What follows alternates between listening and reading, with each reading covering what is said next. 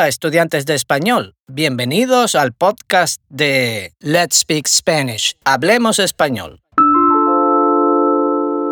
En esta serie hablo de cultura, de gastronomía, de historia y de arte. En este episodio vamos a hablar de arte. ¡Vamos! Como siempre, cada episodio está adaptado a diferentes niveles de nuestro sistema de 24 niveles, The 24 Level System to Spanish Fluency. Este episodio está adaptado para estudiantes de nivel avanzado, desde el nivel 17 hasta el nivel 24. ¡Empezamos! Vamos a hablar de algunos artistas hispanos importantes para la historia. En este caso vamos a hablar de Velázquez, Diego Velázquez. Velázquez es uno de los pintores más importantes del siglo de oro español y de la historia del arte mundial. Nació en Sevilla en 1599, en una familia noble. Comenzó su formación artística en el taller de Francisco Pacheco. En 1623, Velázquez viajó a Madrid y rápidamente captó la atención del rey Felipe IV, quien lo nombró pintor de la corte. Pintó muchos retratos del rey y otros miembros de la familia real y de la corte. Velázquez hizo dos viajes a Italia para estudiar las obras de maestros renacentistas y aprendió nuevas técnicas. Velázquez es conocido por su dominio en la representación de la luz y la atmósfera. Además, experimentó mucho con la perspectiva y la profundidad de sus obras, como en Las hilanderas, de la cual voy a hablar hoy. Sería bueno que vieras el cuadro mientras lo comento. En el cuadro de las hilanderas aparecen dos planos. En el primero podemos ver a un grupo de mujeres que están hilando en un taller. Es uno de los oficios de la época. Vemos cinco mujeres que preparan las lanas para la fabricación de tapices. En la zona de la izquierda encontramos una de las mujeres manejando la rueca y a su lado otra mujer que se pone en pie, estableciéndose entre ambas una relación a través de sus miradas. El centro está ocupado por una joven agachada que recoge las lanas del suelo con un gato a sus pies. En la derecha se sitúan otras dos mujeres, una de espaldas, devanando la lana, y su ayudante, a la que solo vemos la cabeza. En segundo plano, al fondo, podemos ver una escena que representa la fábula de Atenea o Minerva y Aracne, una fábula que aparece en la obra La Metamorfosis de Ovidio. En esta fábula, Aracne era una joven que tenía una gran habilidad para tejer y bordar. Aracne era muy habilidosa y hermosa, pero tenía un gran defecto. Era muy orgullosa.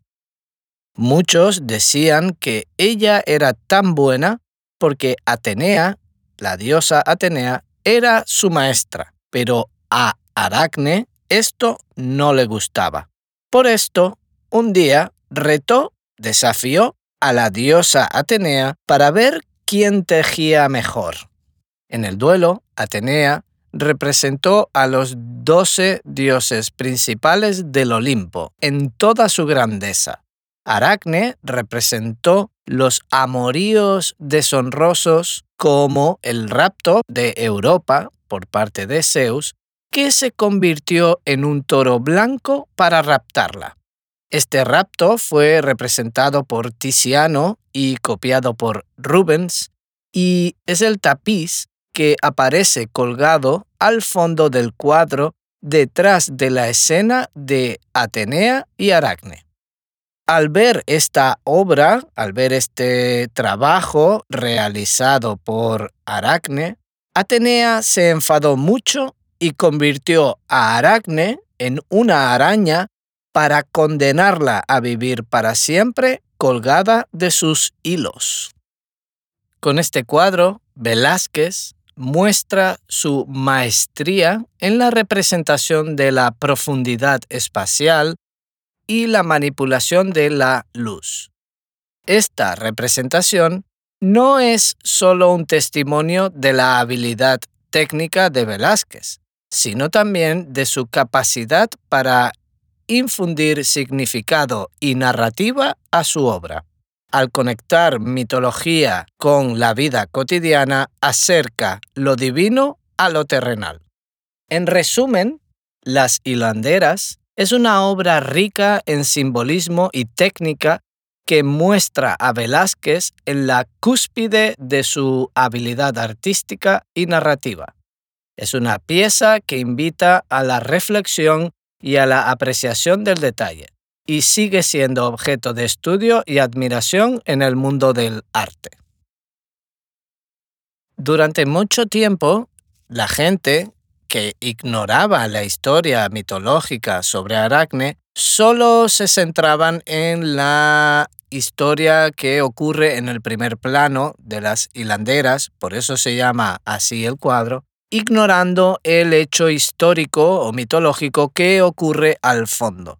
Al principio la gente pensaba que simplemente era un taller de tapices donde en primer plano están las personas trabajando y al fondo hay un grupo de mujeres que están simplemente observando y hablando sobre los tapices que allí se encuentran y posiblemente buscando algún tapiz para comprar, para decorar en su casa.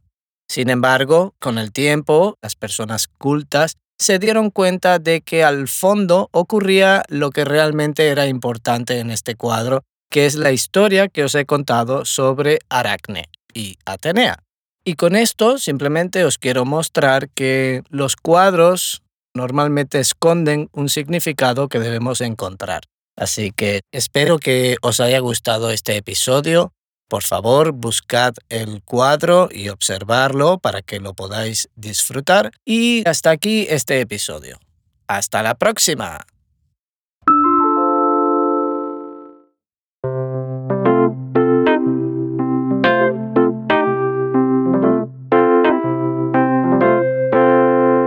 Si deseas aprender más sobre nuestro sistema de 24 niveles, The 24 Level System to Spanish Fluency, visita nuestra página web letspeakspanish.com. Allí puedes encontrar información sobre nuestras clases y cursos de autoaprendizaje que se adaptan a cada nivel, desde principiantes hasta avanzados puedes suscribirte a nuestro podcast para no perderte ningún episodio y compartir con tus amigos amantes del español. Hasta el próximo episodio. Let's Speak Spanish. Hablemos español.